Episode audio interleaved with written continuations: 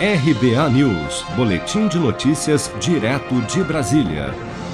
O ministro Augusto Nardes, do Tribunal de Contas da União, disse em entrevista ao canal UOL nesta quinta-feira que, principalmente em razão da pandemia, o governo deve furar o teto de gastos neste momento se o recurso for destinado para a saúde e educação.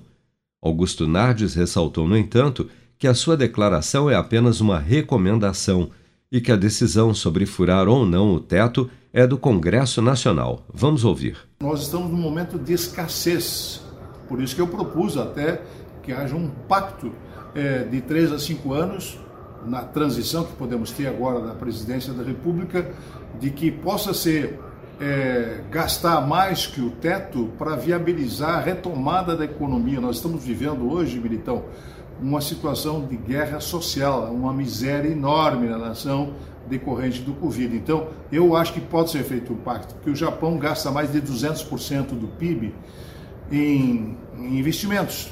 Eu morei no Japão e sabemos que é uma nação muito desenvolvida. Os Estados Unidos está botando 3 trilhões de investimentos no seu país, na infraestrutura, para melhorar a competitividade. A China investiu muito na competitividade e transformou a sua nação.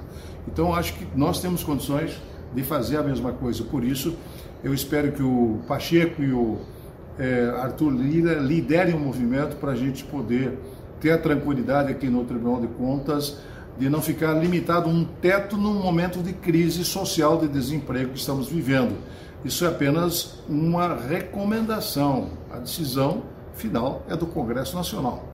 Na madrugada desta quinta-feira, o plenário da Câmara dos Deputados aprovou em primeiro turno a PEC dos precatórios, que, além de autorizar o parcelamento das dívidas judiciais da União, permitirá ao governo, através de mudanças nas regras do teto de gastos, também previstas na PEC, abrir espaço no orçamento não para aumentar os investimentos na saúde ou educação, mas para garantir um piso de 400 reais para o Auxílio Brasil novo programa social que substituirá o Bolsa Família a partir deste mês e que é tido no bastidor político como a principal bandeira eleitoral do presidente Bolsonaro para o ano que vem.